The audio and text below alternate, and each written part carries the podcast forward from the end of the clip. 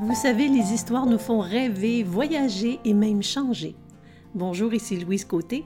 Aujourd'hui, j'aimerais vous raconter au creux de l'oreille l'histoire du homard qui change de carapace. Dans la nature, de nombreux animaux effectuent des mues au cours de leur vie et le cas le plus étonnant reste celui du homard.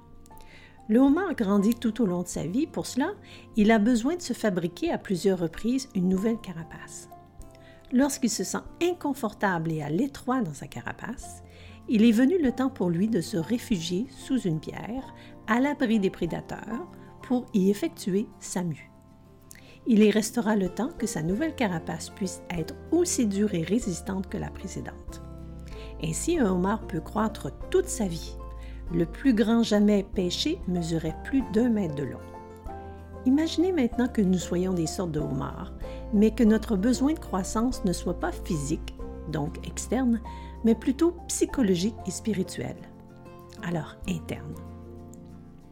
Les émotions, le stress perçu sera alors des signaux qui nous informeraient qu'il est temps pour nous d'effectuer notre mue, d'aller vers le changement.